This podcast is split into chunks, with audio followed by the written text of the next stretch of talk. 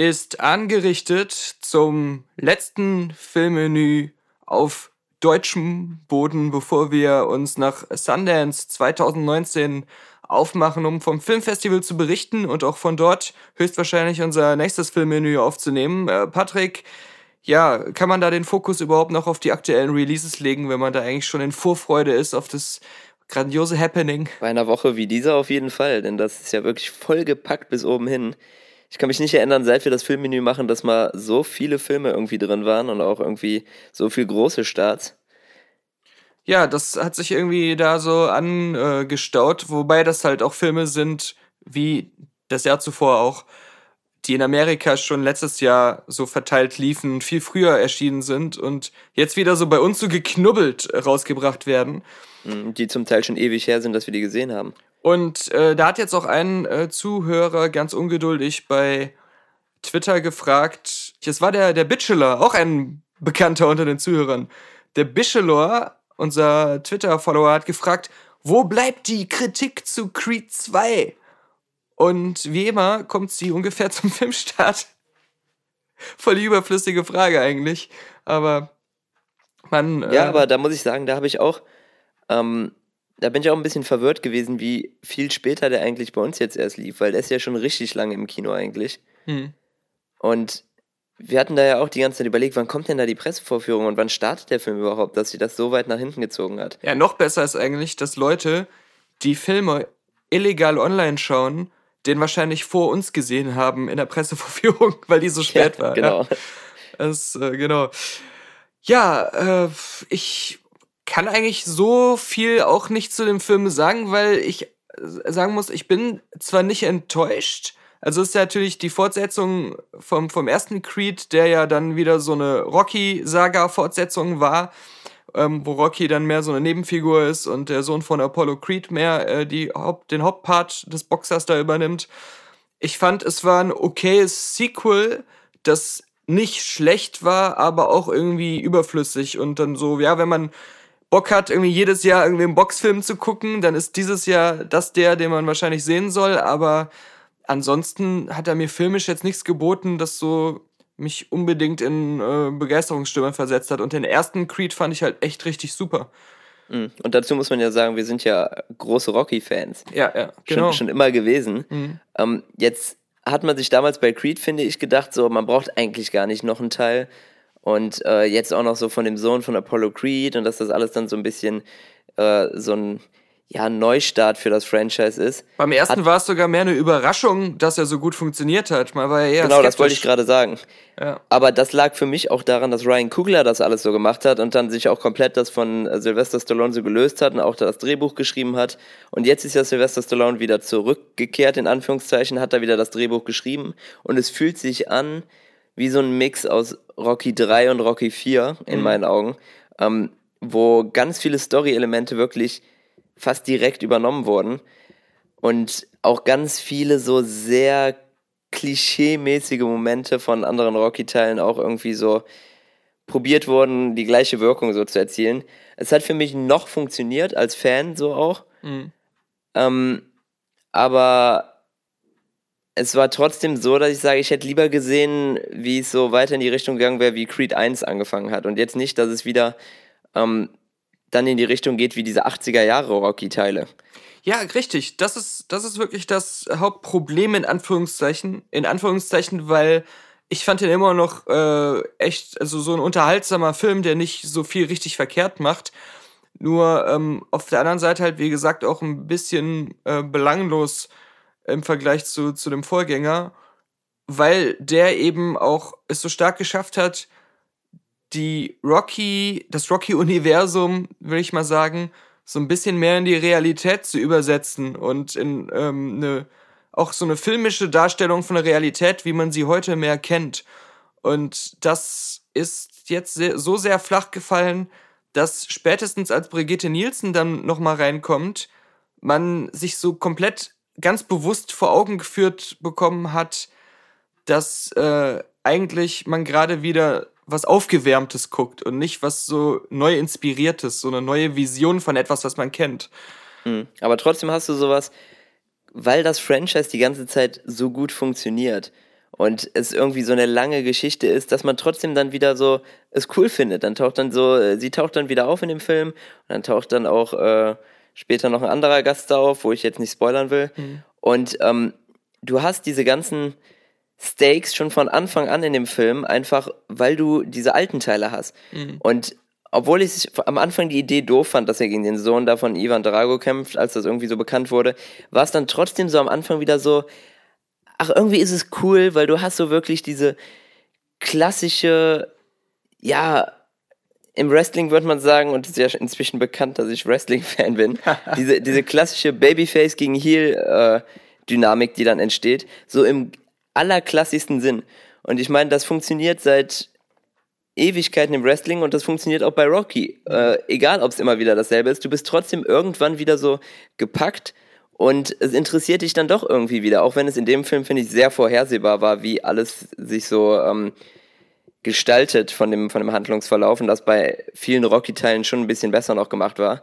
Aber du hast automatisch, dadurch, dass du diese Dynastie auch hast, dass du diese Vorgeschichte hast, was so viele Teile schon vorher irgendwie so aufgebaut haben, hast du automatisch so, ja, du bist emotional anders gebunden und hast auch direkt so eine andere Spannung irgendwie drin. Aber dadurch entsteht auch wieder trotzdem äh, ein Nachteil des Films durch diese äh, Family Legacy Thematik, dass wir auf der einen Seite halt den Ivan Drago-Sohn haben, wo dann so storymäßig das ganz krass so etabliert wird, was für ein Druck dieser Name und, und dieses Erbe ist. Und da wird dann auch immer wieder alles reduziert auf diesen einen Kampf gegen, von Ivan Drago gegen Rocky, äh, wo er da verloren hatte. Und ähm, das ist so das, äh, was er auf seinen Schultern tragen muss. Aber auf der anderen Seite haben wir halt den Sohn von Apollo Creed, der genau diese Probleme alle im ersten Film schon bewältigt hat. Und jetzt versuchen sie natürlich, dadurch, dass der eine den Vater vom anderen getötet hat, für ihn auch da so eine persönliche Note und so, so ein Story-Arc reinzubringen.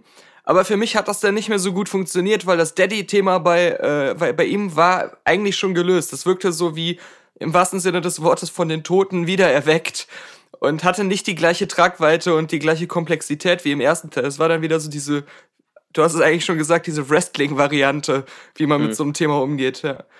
Ja, und vor allen Dingen, es zieht sich auch am Anfang ein bisschen zu sehr. Ja, ja. Ähm, diese ganzen Daddy-Issues, die da irgendwie jeder in dem Film hat, das ist so, ah, bis es dann mal wirklich losgeht und bis man dann auch wirklich ähm, wieder so ein bisschen drin ist und da auch irgendwie ein bisschen Action passiert, dauert es schon was und dann ist in der Mitte dann auch nochmal alles so ein bisschen länger gezogen und es wird viel gequatscht.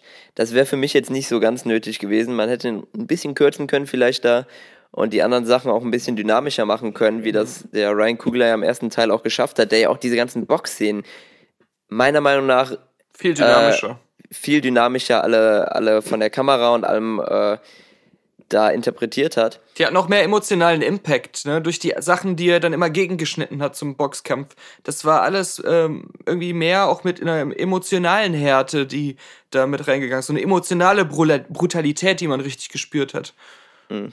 Aber, Aber, dann trotzdem, um, um das so jetzt letztendlich so zu sagen, habe ich mir während des Films so oft gedacht, ähm, wie krass, wie lange doch dieses Rocky-Franchise eigentlich so ohne wirklich wirklich schlechte Filme mittendrin so funktioniert und im Vergleich zu so vielen anderen Franchises und wie wenig Credit sie eigentlich so dafür bekommen.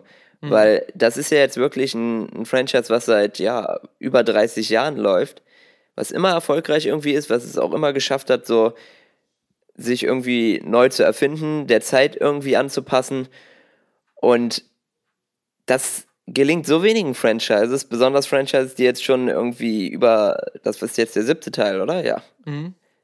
Ähm, also da muss man auch schon sagen, dafür hat es noch funktioniert. Nur du kannst jetzt nicht immer so einen Film jetzt wie Creed 2 machen. Also du musst irgendwann jetzt auch wieder so diese frische Note, die Ryan Kugler da reingebracht hat, wieder aufgreifen.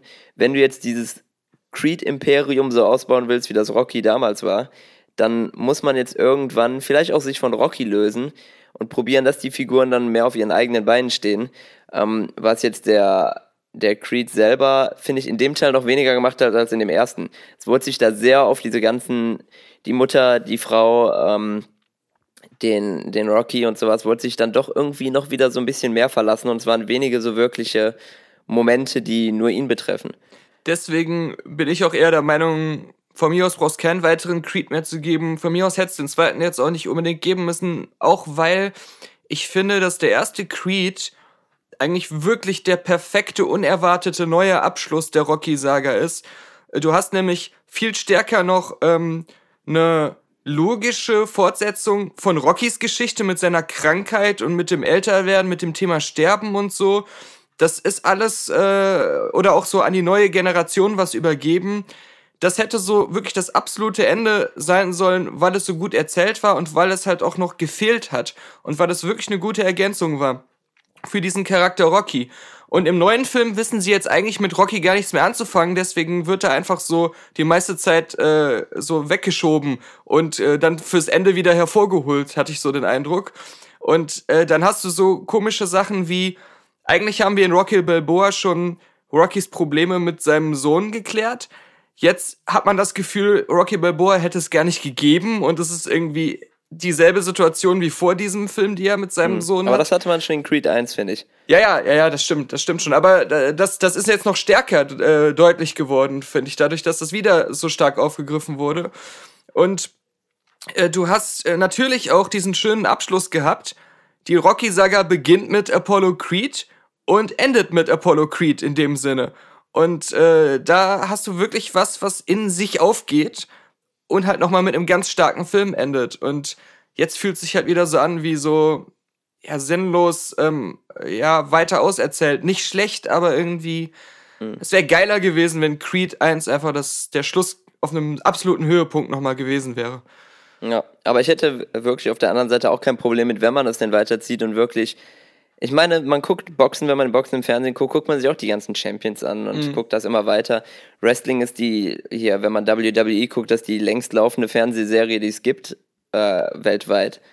Und da guckt man ja auch immer weiter, wie es weitergeht und es geht halt einfach immer weiter. Also wenn man das machen will, nur dann muss man es halt irgendwie auch zukünftig besser erzählen und probieren dann irgendwie neue Noten reinzubringen und dann mhm. wirklich sich dann wieder auf eine andere Sache konzentrieren, weil ähm, es ist schon cool, Charaktere zu sehen, die wie bei einer Serie schon fast, ähm, ja, wo so diese ganze Dynastie hintersteht. Du hast, mhm. kennst den Sohn von Rocky, seit er geboren ist und jetzt ist er irgendwie auch schon so, äh, ja, 40 oder sowas und das ent entwickelt sich alles so weiter. Man, die Filme altern mit den Schauspielern und ähm, es geht aber irgendwie immer so weiter. Es muss aber halt irgendwie storytechnisch dann noch mehr davon profitieren. Genau, das meine ich ja. Genau.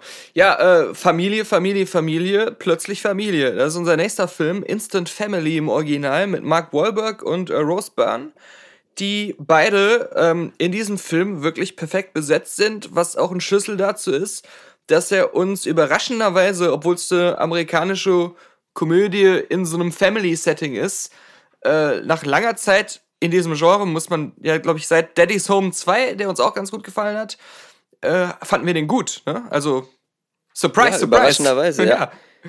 Und ähm, mal direkt am Anfang, ich habe im Jahresrückblick gesagt, als wir Sicario 2 besprochen haben, dass hier die Isabella Moner heißt sie, die mhm. da das Mädchen gespielt hat, mir so gut gefallen hat, schauspielerisch, und ich sagte, sie kommt später im Jahr nochmal in einem Film vor, da werde ich dann auch noch was dazu sagen. Ist natürlich gar nicht passiert, weil das war hier in Plötzlich Familie, der erst dieses Jahr gestartet ist. Was aber auch wieder daran lag, dass der schon so ewig her ist, dass ich den gesehen habe. Ähm, und irgendwie dachte, der wäre letztes Jahr gestartet. Hm. Sie spielt dann nämlich jetzt hier die Tochter und wird da, das ist so ein bisschen mir so mh, hm, negativ, sage ich mal, leicht aufgestoßen, zu so einem neuen Star so ein bisschen aufgebaut. Da war dann im Abspann sogar irgendwie so, war sie am Singen und wurde dabei auch so eingeblendet, wie sie im Studio da das Lied eingesungen hat. Das war so ein bisschen seltsam, aber so ein bisschen Disney Channel mäßig. Mhm. Aber ähm, insgesamt, was den Film angeht, nicht nur Daddy's Home 2 im Sinne von, dass er so comedy-mäßig ist, sondern auf eine gewisse Art auch so an Wanda hat mich das erinnert. Ähm, klar auf eine viel lockerere Art und nicht ganz so dramatisch und traurig erzählt. Man probiert da ja so ein bisschen so ein ja, Drahtseilakt zu machen zwischen einem ernsthafteren, dramatischen Themen und so ein paar Comedy-Aspekten. Mhm. Aber trotzdem genau wie bei Wonder mit viel Herz erzählt und das ist genau das, was bei mir funktioniert hat, auch wenn es vielleicht an den manchen Stellen ein bisschen kitschig war. Aber ich fand die lustigen Stellen lustig. Ich fand die äh, dramatischen Sachen haben eine emotionale Wirkung erzeugt und waren von vorne bis Ende ehrlich und dann kann ich auch über so ein bisschen Schmalz hinwegsehen. Ich fand's echt, was super funktioniert hat, waren eben die beiden Eltern, die mit so einer fast schon kindlichen Naivität an das Thema Adoptieren rangegangen sind und dann wirklich auch in den Situationen, wo dann alles schief zu gehen droht, immer noch so eine naive Art von Optimismus an den Tag legen und äh, nie so diese typischen Komplettzusammenbrüche haben. Und was der Film dann ganz gut schafft, ist auch zu erklären, warum. Weil sie eigentlich auch beide so ein verdammt gutes Herz haben. Und weil sie dann immer wieder, wenn es drauf ankommt, genau das irgendwie diesen Kindern bieten können, was sie so als, als Waisen oder als, äh, ja, welche, die, deren Mutter eine, eine, so eine schlechte Vergangenheit mit ihnen hat, dass da was kaputt gegangen ist, dass sie da so eine, so eine Leere ähm, füllen können, obwohl eben nicht alles optimal läuft und obwohl sie auch nicht alles richtig machen. Und das äh, wirkte dann nie so, als wenn es das Drehbuch nur geben würde, um so ein paar Cheap Gags zu haben oder einfach nur die, die Laufzeit mit irgendwelchen random äh, Familien-Trouble-Szenen zu füllen, sondern als ob da wirklich echt noch, äh, ja, diese, dieses Herz am rechten Fleck äh, ist da wirklich der richtige Begriff irgendwie so da ist. Und das ist halt das, was so ein Film wirklich zusammenhält. Und ja, deswegen hat der funktioniert. Mein einziger, also mein größter Kritikpunkt ist eigentlich, dass ich dann fand, dass sie es nie richtig geschafft haben, wenn so ganz großes Drama und so ganz große Emotionen entstehen sollten, den Weg dahin einigermaßen smooth zu gestalten. Das fühlte sich immer an wie viele einzelne Szenen, die für sich selbst funktionieren aber es war immer so, die hat jetzt einen Comedy-Ton, die hat jetzt einen ähm, äh, traurigen Ton, die hat jetzt einen dramatischen Ton. Da war aber nie ein Übergang dazwischen. Und das fand ich war nicht so ganz äh, ja gut erzählt. Nur das. Mhm. Äh, ja, weil dieser ja. Drahtseilakt einfach super schwierig ist. Mhm. Die, genau diese zwei Sachen bei so einem schweren Thema, wo man auch probiert hat, ja ein paar Sachen zu erklären dem Zuschauer, was wirklich so die Schwierigkeiten auch von Adoption sind, was so Sachen sind, wo da auch ähm, keiner wirklich drüber nachdenkt, wenn er es macht, aber wie wichtig es auch für, für viele äh, Familien und Kinder ist. Aber dann das zu schaffen, da immer die Balance zu halten zwischen zwischendurch auch so ein paar Slapstick-Sachen oder Comedy-Momenten und dann aber wieder so diese Ernsthaftigkeit reinzukriegen, hm, schwierig und es hätte auch so in so einem totalen Unfall enden können, wenn du mich fragst. Mhm. Und das habe ich vermutet, als ich den Trailer und alles gesehen habe mhm. und gehört habe, worum es geht. Aber ja, es ist dann dadurch, wie wir es jetzt beide schon gesagt haben, dass es mit Herz war, ganz gut gelungen, aber es ist trotzdem schwierig, ja, einfach schon allein, wenn man das tonal so macht, das überhaupt so perfekt hinzukriegen.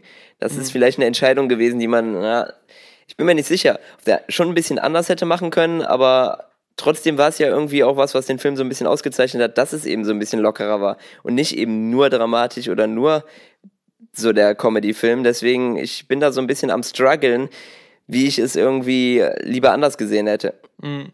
Naja, ich kann es dir genau sagen. Der Film hätte einfach mehr Drehbuchautor von äh, oder Autorin von Edge of Seventeen haben müssen. Dass er noch ja. so, so ein Hauch mehr, ähm, ja, ein authentischer Ansatz in der Charakterentwicklung, gerade von der Teenagerin, ähm, die das älteste Kind, was da adoptiert wird, wenn das alles noch ein bisschen authentischer gewesen wäre, ähm, auf der emotionalen Ebene, das, das hätte funktioniert. Weil Edge of Seventeen hat auch ein paar over-the-top, hilarious, äh, übertriebene Momente, aber selbst die fühlen sich irgendwie anders, dass man sie sich so gut vorstellen kann, dass sie echt so passiert sein könnten. Ähm, hm, ja, da hast du recht. Genau. Aber das ist dann eben so der Unterschied, aber ähm, trotzdem denke ich, ist ein, ist ein unterhaltsamer, gelungener, irgendwie auch ähm, in dem Genre, wo wir auch schon gesagt haben, Comedy ist schwierig aktuell, was, wo wir sagen können, ja, äh, ist durchaus irgendwie eine Empfehlung, weil man da nichts mit verkehrt machen kann. Ja, genau. Ja, was, was ist der nächste Film hier auf der Liste? Wir haben äh, schon länger gelobt, wir haben schon länger angedeutet, dass wir dazu vielleicht auch was Einzelnes aufnehmen. Ich weiß aber jetzt nicht, ob wir es noch schaffen werden, wegen der ganzen Sundance-Sache. Vielleicht holen wir das ja auch irgendwann mal nach. Uh, The Favorite von Panathinaikos oh, ja. Athen, wie ich schon im Jahresrückblick gesagt habe. Panos Lantimos. Jorgos. Jorgos. äh, war hervorragend. Ja, es wäre ein Film des Jahres gewesen, wenn er nicht bei uns erst dieses Jahr erschienen wäre. Vielleicht wird er dieses Jahr ein Film des Jahres. Hast du das nicht hm. sogar genauso gesagt im Jahresrückblick?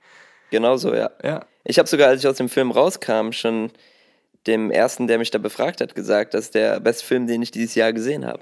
Und ich habe auch gesagt, äh, als äh, mein Appell kam, ich glaube, bei einem der letzten Filmmenüs war das in Bezug auf Maria Stewart auch zu hören gewesen, ich wünsche mir halt, dass gerade in solchen Genres wie diesen aristokratischen Kostüm-Period-Pieces, dass der äh, Filmemacher auch einfach mal sagen, wenn wir so einen Film machen, dann geben wir dem wirklich einen eigenen Anstrich. Dann machen wir den wirklich ein bisschen origineller und machen nicht immer auf einem hohen Niveau immer dasselbe, was man schon tausendmal gesehen hat. Und das ist jetzt das perfekte Beispiel, wie ich mir das wünschte, äh, wie es ja jetzt wirklich auch geworden ist. Ne? Man kann ja sagen, wir sind eh große Fans vom, vom Herrn Lantimos und ähm, allen seinen Filmen. Wer da noch nicht irgendwie was kennt, dem kann ich wirklich jeden da, jeden Film eigentlich ans Herzen legen. Der hat bisher noch keinen Fehler gemacht. Also keine schlechten Filme, keine Stinker in seiner, in seiner Bilanz.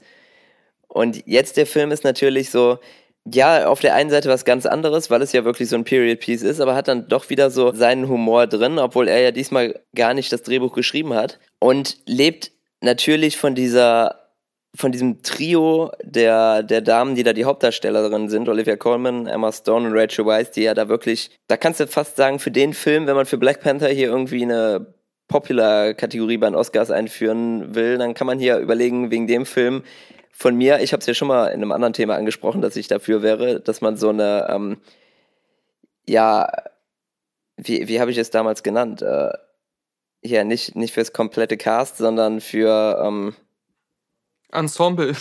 Ensemble, genau, ja. so habe ich es genannt, ja.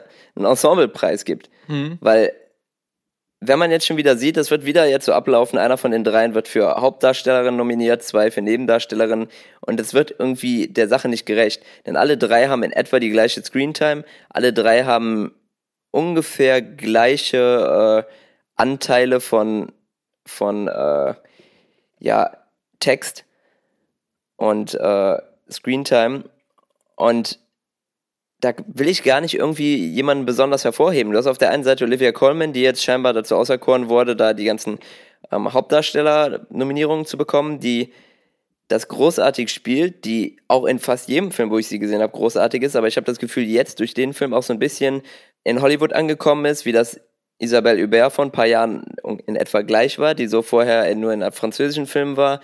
Olivia Colman meist in englischen Filmen. Dann hast du Rachel Weisz, die eh super bekannt ist, Emma Stone, die super bekannt ist, aber von Emma Stone, wo du, finde ich, in dem Film auch nochmal so eine andere Facette gesehen hast. Und zwar, dass sie nicht nur diese. Sie war auch keine offensichtliche Wahl für diese Rolle, äh, würde ich mal sagen. Und äh, das hilft ihr aber auch, weil sie dann umso mehr nochmal scheinen kann. Ja, ich hätte vielleicht auch im Vorhinein gar nicht gedacht, dass sie es so hinbekommt, wie sie es hinbekommt. Denn dass sie den ersten Teil des Films, ohne da jetzt zu viel Spoilermäßiges vorwegzunehmen, was auch, denke ich, relativ egal ist bei dem Film, aber dass sie dieses sympathische, charismatische Mädel da rüberbringen kann, das ist klar. Das bringt sie in jedem Film irgendwie rüber. Da hat sie diese natürliche Ausstrahlung.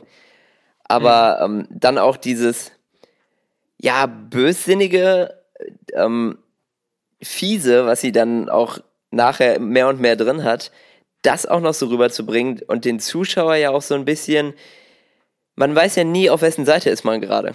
Ja. Und das hinzubekommen, ist auch von Rachel Weisz und Emma Stone einfach so stark gespielt und so super rübergebracht, ähm, da immer diese Wechsel zu vollziehen. Also das kann man gar nicht hoch genug, hoch genug loben, finde ich. Was halt echt geil ist, ist, es ist eigentlich ein Film, der eine Full Frontal Comedy ist. Auch die Art, wie die Leute reden, was sie so sagen, so, das ist sowas, was man in diesem Genre normalerweise gar nicht äh, in der Form hat.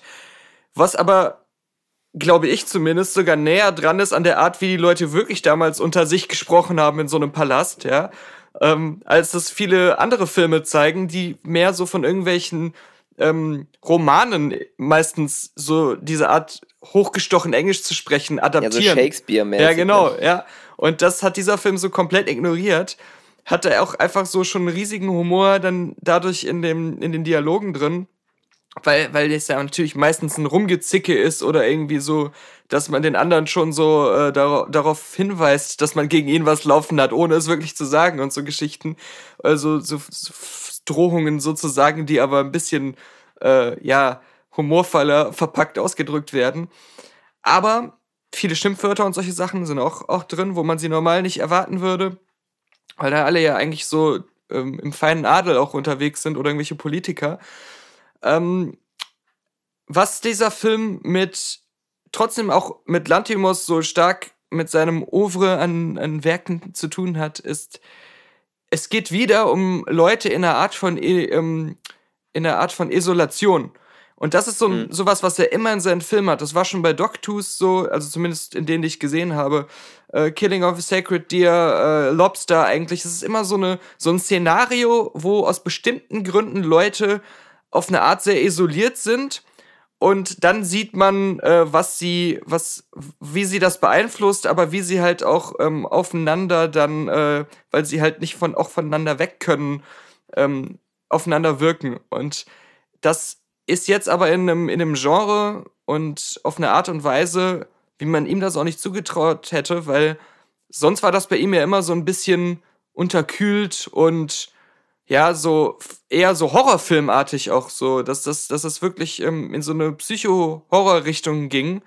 Und jetzt ist es bunt, jetzt ist es pompös, jetzt ist es auch schön anzusehen. Und ja, hat Tempo und äh, die, die Leute reden nicht so, als wenn sie gerade am Einschlafen wären oder sowas. Naja gut, aber schön anzusehen sind die anderen Filme ja auch. Ich finde gerade. Ja, nee, ich meine, du, ähm, ich meine natürlich mehr so dieses äh, äh, von den Kulissen her und so, diese großen Palastsäle und sowas, auf die Art so schön anzusehen. Ja. ja. Weil, weil gerade da finde ich ist ja auch so wieder ein Regisseur, wo du immer erkennst, dass der Film von ihm ist. Mhm. Von dieser speziellen Art, wie er irgendwie ähm, Sachen inszeniert. Und da ist ja jetzt der Film äh, nicht viel anders als die Filme vorher. Mhm. Immer dieses auch leicht von unten gefilmte, dann ähm, diese, ja, so totalen, was solche Gänge von, von Sälen oder sowas angeht, das hat er ja auch in jedem Film irgendwie so drin. Und dann natürlich inhaltlich auch immer so diese Sachen, wo du sagen kannst, das sind so seine typischen Elemente irgendwie. Da gibt es immer irgendwie eine weirde Sexszene, es gibt eine äh, irgendwas mit Tanz oder Gesang, was in jedem Film drin ist, was so ziemlich lustig ist, dann hast du meistens auch immer irgendein Tier, was stirbt. ja. Also da gibt es ja auch ganz viele Parallelen immer zwischen den Filmen. Mhm. Aber ja, du hast recht, das hier ist auf jeden Fall das, ja, meist, meist Comedy-mäßige von seinen Filmen, auch wenn die anderen natürlich auch alle Comedy-Aspekte haben und so ein Dogtooth ist natürlich auch sehr oft bewusst witzig gemacht und auch so gewollt, dass mhm. es zum Lachen ist. Viele verstehen das ja auch gar nicht. Viele haben das auch bei The Favorite gar nicht verstanden, wo ich jetzt im Kino saß. Ähm, haben sich bei vielen Sachen dann immer so, hörst du so, ja, wie war das denn jetzt gemeint? Ähm, bla, ich weiß jetzt gar nicht das ist halt einfach eine andere Art von Komödie, aber es ist trotzdem als genau das gemeint. Mhm. Es ist einfach, dass du lachen sollst. Es ist da keine 20.000 Ebenen dahinter, die du hinterfragen musst, sondern es ist einfach genau so lustig gemeint und dann darf man auch mal drüber lachen. Mhm. Und nur weil es so inszeniert ist wie ein, äh, vielleicht auch ein ernsthafterer Indie-Film oder sowas von, von den ganzen Kamera und Regie und von den ernsthaften Schauspielern, ist es trotzdem deswegen nicht weniger eine Komödie. Nur weil kein Kevin Hart rumläuft. Absolut. Und äh, dann auch noch ganz interessant, weil das auch was ist, was der Film gar nicht so einem versucht, äh, so offensichtlich ins, ins Gesicht zu klatschen, sondern das ist mehr so, als ich nach, nachher nochmal drüber nachgedacht hatte, ähm, zum Thema äh, Gender-Debatte. Wir haben hier halt diese starken Hauptfiguren, die allesamt weiblich sind, die allesamt äh, sehr ähm, viel Macht haben, die sich ähm, natürlich sowohl untereinander als auch auf andere. Auf verschiedene Arten aber. Die eine mehr politische Macht, die andere mehr durch ihre ähm, Sachen, die sie im Hintergrund zu laufen hat, äh, äh, Macht ausübt. aber ähm, sie benutzen Schimpfwörter, sie ballern rum, sie äh, sind im Dreck auch mal, ne? Und äh, sind vor allem nie hilflos, ja. Und selbst die ähm, Emma Stone, die am Anfang so als äh, bessere Haushälterin ankommt, weil ihr äh, Vater da, obwohl sie auch so ähm, aus adligen Verhältnissen kommt, hat halt alles verspielt und, und jetzt äh, ist eigentlich äh, alles, was sie machen kann, ist zu äh, ihren Verwandten da zu fahren und zu sagen, hallo, ich mache alles, Hauptsache ich kann bei euch wohnen.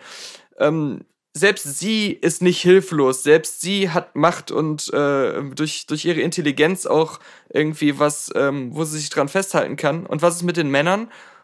Die sind Kulisse. Die sind, die, die laufen eher wie Frauen auch rum, so aufgetakelt mit Make-up im Gesicht und äh, sind eigentlich auch nur Schachfiguren. Aber nie beim Gucken des Films war das so in your face, als ob das jetzt auch so das Wichtige an dem Film wäre. Hm. Und trotzdem ist es so, wie, bei, wie wir bei Mary Stewart schon gesagt haben, dass es deswegen nicht irgendwie historisch inakkurater wäre als andere historische Filme. Mhm.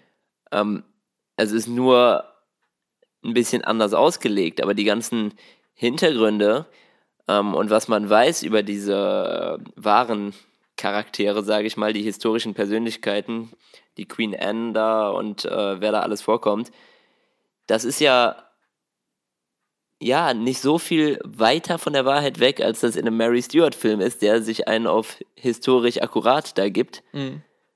Ähm, deswegen, also es, diese ganzen Themen und diese äh, weiblichen starken Figuren, die sind ja auch so in der Geschichte damals gewesen. Also mhm, genau. sie hatten ja da auch diese Macht. Ja, ja. Und äh, sie haben ja da auch die Geschicke des Landes irgendwie so gelenkt und hatten da ihre Machtkämpfe und so weiter. Das ist ja alles so gewesen. Nur es ist halt hier als so ein bisschen, ja, als eine Komödie dargestellt und in dem anderen Film als so ein äh, riesen Historien-Epos schon fast. Ja, und ich finde das bei The Favorite deswegen viel interessanter, weil die, die Essenz auf sehr viel Wahrheit beruht. Das war ja zum Beispiel auch bei Sacred Deer so eine große Stärke, wie ich fand, dass es gerade Sacred Deer so einen starken Gegenwartsbezug hatte, wenn man drüber nachdenkt, was man daraus interpretieren konnte. Aber ähm, der Film an sich trotzdem auch so funktioniert hat und auch so eine, eine Wirkung ausgestrahlt hat, die, für die man den Film gar nicht verstehen musste. Und das kommt halt daher, dass äh, Lantimos uns das immer durch seine Linse sehen lässt und eine sehr, ähm, ja, fast asynchron wirkende, ähm, unerwartete Sicht auf jedes Genre und auf jedes Drehbuch irgendwie wirft, durch die Art, wie er es filmisch inszeniert. Und hier war es halt auch so. Und vor allem unexpected. Es ist, wenn ich ins Kino gehe und sage, ich will einen Film in diesem Genre oder in diesem Setting sehen, bietet mir dieser Film in jeder Hinsicht was, was ich nicht erwartet hätte, was aber irre Spaß macht und was äh, 100% vorne und hinten super funktioniert. Mhm. Das und wo, und wo man abschließend noch sagen muss, äh, also ist eh erstmal klar, dass es eine Empfehlung für jeden ist.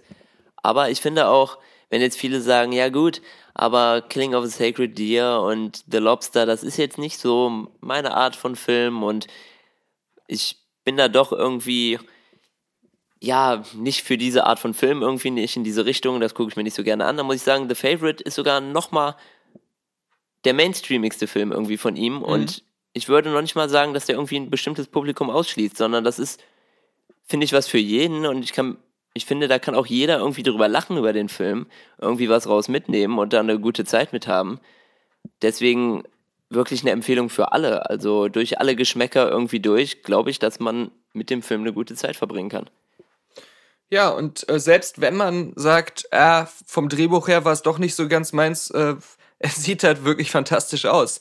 Ähm, auf so eine Art, die nicht langweilig ist, weil man sie halt nicht schon tausendmal gesehen hat und ähm, vor allem halt auch dieses, dieses, dieses bunt pompöse.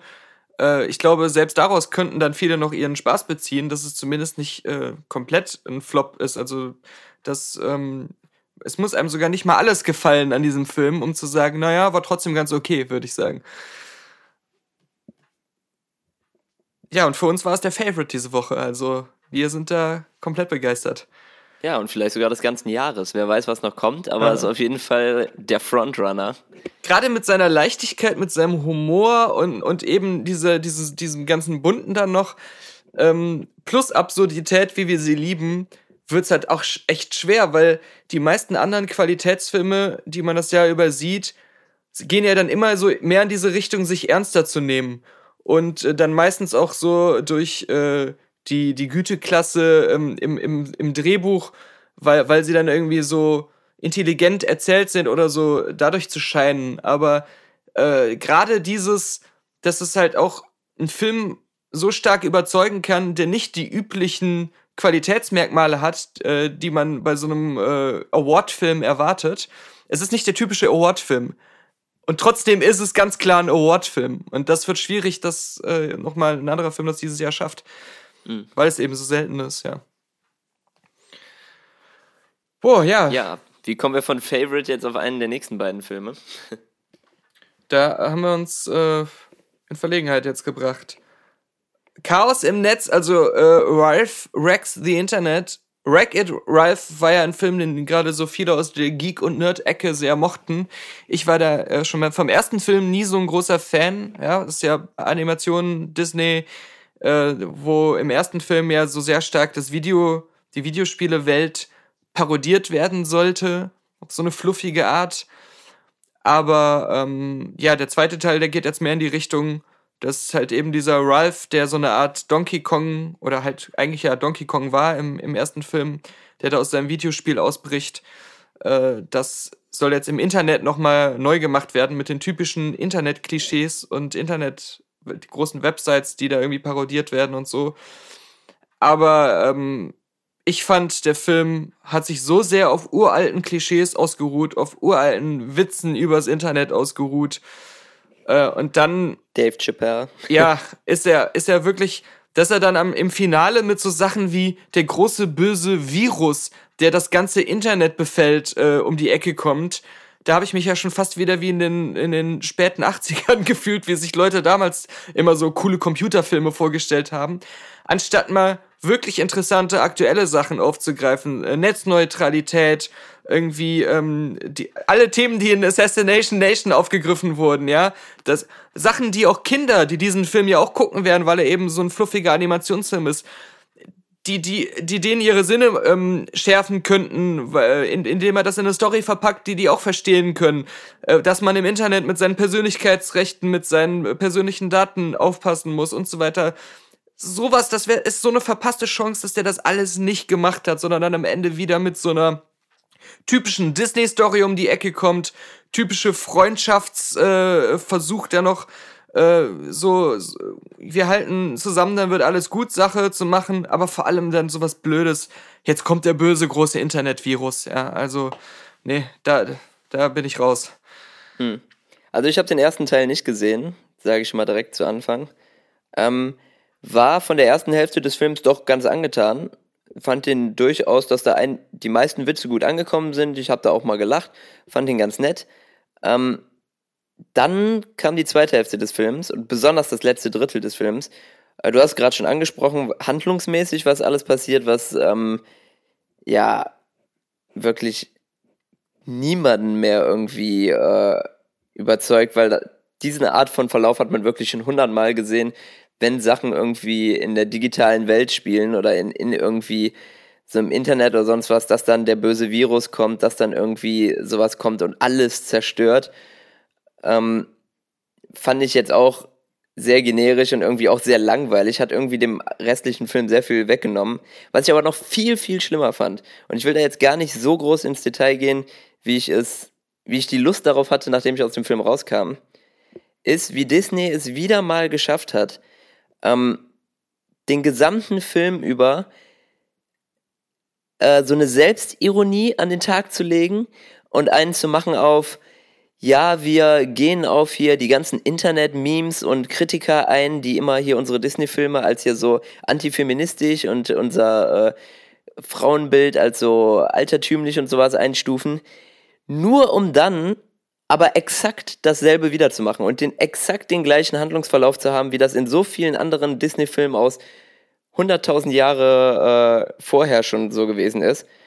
Und das sind Sachen, die machen mich einfach wütend. Es ist mir egal, dass sie irgendwie bestimmte Handlungsverläufe oder sowas haben, aber dann steht bitte dazu und macht nicht den restlichen Film vorher einen auf, ähm, ja, wie wie sie das auch bei hier zum Beispiel im Beauty and the Beast oder sonst was in letzter Zeit immer machen bei ihren Filmen, diese Anspielung auf ihre eigenen Vergangenheit und das dann immer so mit so einem ja, aufgesetzten, zwinkernden Auge zu sehen und zu betrachten und dann immer so zu sagen, es gibt ja diese Szene im Trailer, da nehme ich ja nicht viel vorweg, wo diese ganzen Disney Princesses vorkommen. Die dann alle so super ihre eigene Story durch den Kakao ziehen und ähm, ja, du bist erst eine Disney Princess, wenn du irgendwie hier, keine Ahnung, und dann alle möglichen Klischees, die Kritiker über Disney-Filme sagen, so raushauen. Aber exakt diese Klischees treten später ein. Es ist so, dass die weibliche Rolle hier, Sarah Silverman, äh, Vanellope oder wie sie heißt, am Ende das hilflose kleine Prinzessin ist, was von dem großen, starken Mann gerettet werden muss. Und ähm, ohne da auch zu viel von der Handlung jetzt vorwegzunehmen, gibt es dann Szenen, sie braucht sein Okay, um irgendwie ihren Lebenssinn zu finden und ihre Glückseligkeit, die sie alleine niemals ohne Erlaubnis des Mannes so finden würde oder diesen Schritt gehen würde. Und davon sind so viele Szenen in, im letzten Drittel, dass es wirklich, ja, fast schon, also abartig irgendwie ist. Und was mir dann diesen Film zum Schluss dann irgendwie zerstört hat, wo ich sage, okay, zwei Drittel fand ich ihn echt gut, aber das Ende mit diesen Aussagen, gerade auch für Kinder, finde ich das schlimmer als irgendwie jeden Disney-Film von früher, wo ich so sage, okay, das, ich finde das gar nicht so schlimm. Klar ist das ein Klischee, aber das sind halt Filme aus den 60ern oder sonst was und das sind halt auch Märchen und Märchen sind auf eine gewisse Art so. Klar, das sind Prinzessinnen und Könige oder sonst was. Aber ähm, gerade wenn man so einen modernen Film machen will, macht man erstmal nicht, dass man diese Internet-Messages reinbringt, wie du das gesagt hast, die man vielleicht für jüngere Zuschauer irgendwie auch erklärend da hätte einbringen können und da auch ein bisschen Verantwortung hat, die man nicht genutzt hat, sondern was dann auch diese Emanzipationssachen angeht, ist man da auch so steinzeitlich unterwegs und ja, vergibt da einfach eine riesen Chance, meiner Meinung nach. Ja, genau. Also ich, ich äh, stimme dir da bei allem zu. Diese Disney-Prinzessinnen, die sind halt so dieses, was für einen schnellen Lacher am Anfang sorgt, weil sie halt absichtlich die typischen Klischees so überzeichnen und äh, dann versuchen da so ein bisschen fast schon sarkastisch sich über sich selbst lustig zu machen, aber am Schluss dann versuchen sich reinzuwaschen im Finale indem sie dann so sagen, ja, aber da steckt noch doch noch mehr in denen drin und äh, das ist ja nur die Oberfläche, aber in Wirklichkeit sind das ja starke Frauen alles. Aber das, das wirkte auf so eine Art plump, dass es dann fast schon wieder unangenehm war. Äh, ich glaube, also Kindern wird das egal sein. Ich glaube, gerade Jüngere werden den Film so richtig von vorn bis hinten gut und lustig finden.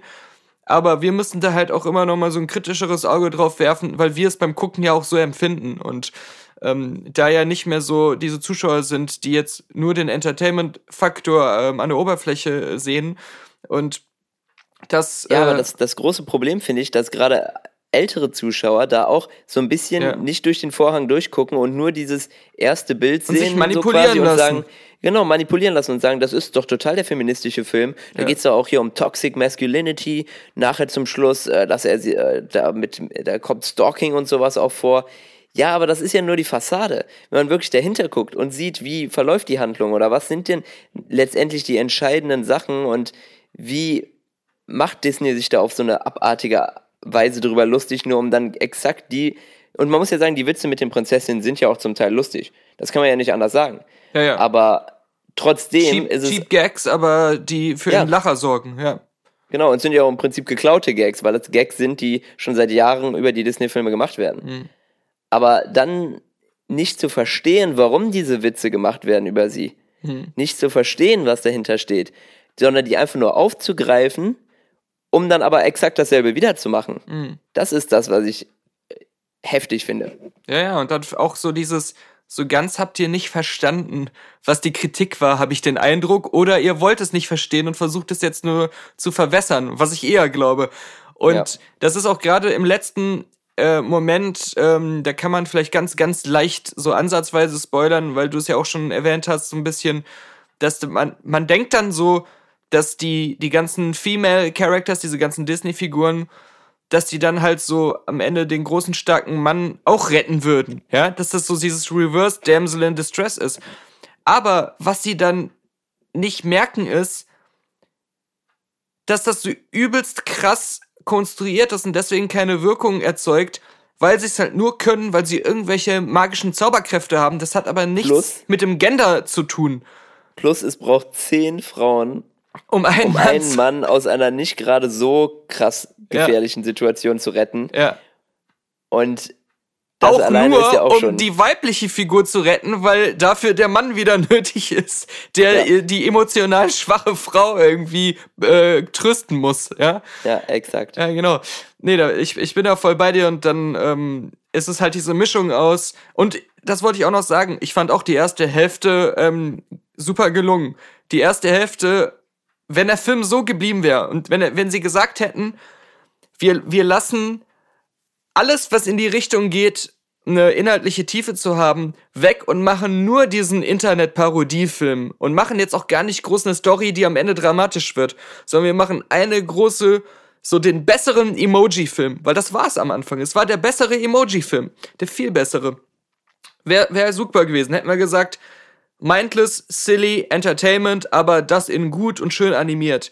Aber durch diese verfehlte dieser verfehlte, komische Moralfokus am Schluss, der dann äh, diese, diesen faden Beigeschmack hat, von sich selbst reinwaschen wollen und dann auch wieder das eigentliche Problem nicht verstanden haben.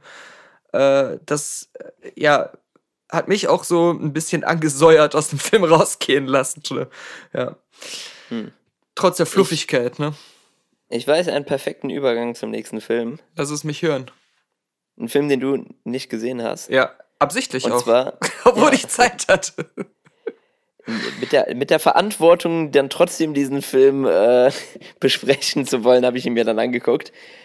Ähm, und zwar hat Disney ja auch in den 90ern, 80ern eine Zeit gehabt, wo sie noch nicht Marvel hatten, wo sie noch nicht irgendwie ähm, viele Realverfilmungen gemacht haben, sondern die meisten Realverfilmungen waren solche Direct-to-Video-Sachen irgendwelche Comedies, Teenie-Filme oder sonst was. Und es gab diese Reihe von Filmen, die sie da zu der Zeit vermehrt gemacht haben, wo es darum ging, ähm, Tiere, die irgendwie ihren Weg nach Hause finden durch die Wildnis. Ich kann mich da irgendwie an zwei, drei Filme erinnern, die alle ziemlich ähnlich sind. Ein Hund irgendwie durch die Wildnis Kanadas nach Hause kommt. Zusammen mit einer Katze gibt es dann irgendwie noch einen, frag mich nicht. Ganz viele Filme sehr ähnlich. Ich weiß nicht, kannst du dich auch dran erinnern an diese Art von Filme? Mhm. Mm. ja, ich, ich, ich, ich wollte nur zum Ausdruck bringen, mit was für einer Begeisterung ich mich an diese Art von Filmen erinnere. Ähm, ja, ja. Und, aber, aber es war durchaus ein Ding und es war so ja. auch relativ populär, glaube ich, zu der Zeit. Die kamen halt Besonders fürs, fürs jüngere Publikum, ständig das muss man so, sagen. Ständig so in der Disney-Filmparade oder sowas, ne? Ja, ja, genau. Zwischen den Bud Spencer-Filmen kam dann immer so ein Film. Ja, jetzt haben wir mit A Dog's Way Home die unglaublichen Abenteuer von Bella ist der deutsche Name. Äh? Ähm, wieder so ein Film, der eigentlich genau in diese Kerbe schlägt. Das ist kein Disney-Film, aber ein Film, der exakt diese Handlung hat, die ich gerade beschrieben habe. Hm. Das ist jetzt, ja, wie soll ich sagen, wo, wo fange ich da an? Es ist Schmalz ohne Ende, dieser Film. Also wirklich, das ist schon hui ich sag mal, wenn, wenn man den Film guckt und ist älter als sechs, sieben Jahre, mhm. ist einem das mhm. schon too much. Mhm. Darunter würde ich sogar durchaus sagen, ist das okay, diesen Film zu gucken, wenn du so ein vier-, fünfjähriger bist, du guckst das irgendwie vielleicht mit deinen Eltern, weil im Gegensatz jetzt zu so einem Wreck-It Ralph zum Beispiel, mhm. ähm, wo du eben gesagt hast, da sind auch ein paar Sachen, man, man muss bedenken, dass das ja auch für Kinder ist auch für Kinder. Das ist ja das, man ist ja heutzutage so auf so einer Schiene, dass man jeden Animationsfilm, jeden Kinderfilm, der muss auch ein erwachsenes Publikum ansprechen. Und da müssen auch immer irgendwie Witze drin sein, die so ein bisschen nicht unbedingt kindgerecht sind, aber so nur fürs erwachsene Publikum, weißt du? Das ist ja so in den letzten Jahren irgendwie vermehrt vorgekommen. Und da muss ich jetzt sagen, dieser Film hier ist keineswegs ein guter Film. Keineswegs irgendwie ein Film, den ich empfehlen würde. Aber für ein ganz junges Publikum ist der sehr kindgerecht, sehr kindgerecht erzählt und wirklich trägt, trägt das auch irgendwie so offen vor sich her. Also der Film will nie irgendwie was anderes sein. Der ist von vornherein ganz klar für ein sehr junges Publikum. Und das fängt schon damit an, dass du, ähm, guck mal, wer da spricht mäßig, hörst du die Gedanken des Hundes quasi die ganze Zeit immer synchronisiert von Bryce Dallas Howard, mhm. die das fürchterlich macht. Boah, meine Güte, fürchterlich. Ja. Aber dann wieder auf der anderen Weil Seite. Vielleicht hat man in der deutschen Version ja Glück, dass es äh, zumindest einen besseren Sprecher gibt. Ja, aber dann auf der anderen Seite merkst du, ihr wurde gesagt, rede die ganze Zeit so, als wenn du mit wirklich einem vierjährigen Publikum sprichst, als wenn du jetzt hier im Kindergarten vielleicht ein Buch vorliest oder sowas. Auf diese Art mit so einer Stimmlage und mit ganz klaren, äh, ja, Betonung der Worte die ganze Zeit und einer ganz einfachen Sprache wird das in dem Film über gemacht. Also deswegen für, für so ein ganz junges Publikum ist das vielleicht ganz okay, aber für jeden anderen ist das sehr klischeevoll. Es werden oft Tiere in CGI gebracht, noch nicht mal echte Tiere, die wirklich nicht gut aussehen.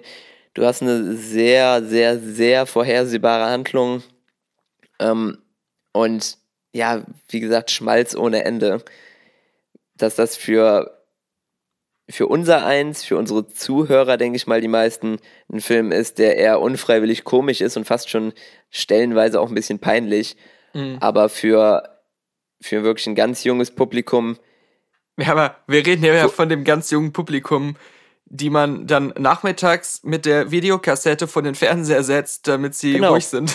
Dafür ist der Film in Ordnung. Ja. Also so fair bin ich dann auch, das zu bewerten. Ja, ja, das stimmt. Und es gibt, es gibt ja auch gar nicht so viele, so für so wirklich ganz junges Publikum, die jetzt keine Zeichentrickfilme oder irgendwie Animationsfilme sind, sondern wirklich auch mit Tieren, wo auch in dem Film eine gewisse Verantwortung auch übermittelt wird an Kinder, die man Tieren gegenüber haben sollte und sowas. Hm. Was ja durchaus alles ganz gute Aussagen sind, die da in dem Film drin sind. Mhm. Und deswegen, da, ich bin da nicht wütend gewesen, den Film gesehen zu haben, weil der will nie was anderes sein, als wirklich so ein Film, wie du sagst, Videokassette, kleine Kinder von Fernseher setzen, die dann da irgendwie anderthalb Stunden, länger ist der Film auch nicht, eine, eine gute Zeit haben können und sei es nur, dass sie sagen, ach, guck mal süß, der Welpe, guck mal süß, ja. die, die kleine Katze oder sonst was. Ja, und deswegen braucht jetzt auch keiner irgendwie so sagen, ja, und da bei so einem Film seid ihr jetzt irgendwie milde, so irgendwie zehn Marvel-Filme habt ihr schon schlecht geredet, total kritisch. Aber es ist halt so, dass äh, die Filme und der Anspruch, mit dem diese Filme gemacht sind, normalerweise bei uns gar keine Betrachtung findet, weil wir das gar nicht als Teil des von uns äh, als äh, relevant äh, angesehenen Filmkanons sehen und mhm. das deswegen gar nicht in unser Bewertungsraster so so passen muss, weil äh, wir zehn Presseeinladungen äh, auf, auf einen äh, Monat gesehen bekommen zu Prinzessin Lilifee 3D oder solchen Sachen, da gehen wir ja nicht hin. Ja, ja, weil, weil das, das, wie gesagt, gar nicht den Anspruch hat, irgendwo im äh, Filmkanon Erwähnung zu finden. Nee, eben, deswegen sage ich, für unser eins ist das wirklich ein, ein, schlechter Film und ich könnte auch auf ganz viele Sachen ja. eingehen, zum Beispiel, dass man da auch wieder probiert hat, die Karte zu ziehen, dass wirklich von, von jeder äh, Nationalität oder Ethnie irgendwie da wieder eine Hauptrolle besetzt ist, dass es auch schon wieder an die Peinlichkeit grenzt und an die Glaubwürdigkeit. Ähm, ich habe zum Schluss aus Spaß gesagt, es fehlt nur noch, dass so ein Native auftaucht und zack, dann kommt er in den letzten fünf Minuten auch noch mal in einer großen Rolle vor. Mhm. Also da gibt es ganz viele Sachen, wo man den Film jetzt auseinanderpicken könnte, aber ich verzeihe ihm das auf eine gewisse Art, weil er wirklich von vornherein nichts anderes sein will. Und das ist, der Film will kein Award-Film sein, der Film will kein, keine zwei hier über 30-Jährigen ins Kino locken. Ähm, dementsprechend, ja gut, Schwamm drüber. Schwamm drüber und. Wir hatten ja genug gute Filme diese, diese Woche. Dann ähm, Schwamm aufs Menü, auf den leeren Teller, auf äh, ja, das leere Buffet, was wir heute hatten. Und ja, was, was ist das Fazit des Tages? Dass wir morgen nach Sundance fliegen und äh, da äh, ja eigentlich täglich, das sollten wir jetzt auch nochmal ganz groß anteasern, wie wir es schon oft gemacht haben, aber jetzt ist es ja quasi, es passiert ja jetzt, täglich berichten werden, täglich neue Filme aus dem Hut zaubern. Und äh, ja, die Vorfreude ist, glaube ich, nicht nur bei uns groß, sondern auch bei vielen Zuhörern, die uns unter anderem auch finanziellen Support gesendet haben. Also äh, da nochmal ein ganz großes Dankeschön für. Da haben sich ja einige Privatspender noch gefunden, die ordentlich reingehauen haben, vollkommen unerwartet, äh, muss man sagen, große Summen gesendet haben. Äh, ja, ich bin, ich bin baff. Auch, auch danke von meiner Seite. Also das haben wir ja wirklich so nicht erwartet. Und das gibt uns natürlich jetzt auch nochmal ein bisschen mehr Spielraum, da einige Sachen mehr zu machen. Wir sind gespannt, ihr dürft gespannt sein. Mal sehen, was da so kommt.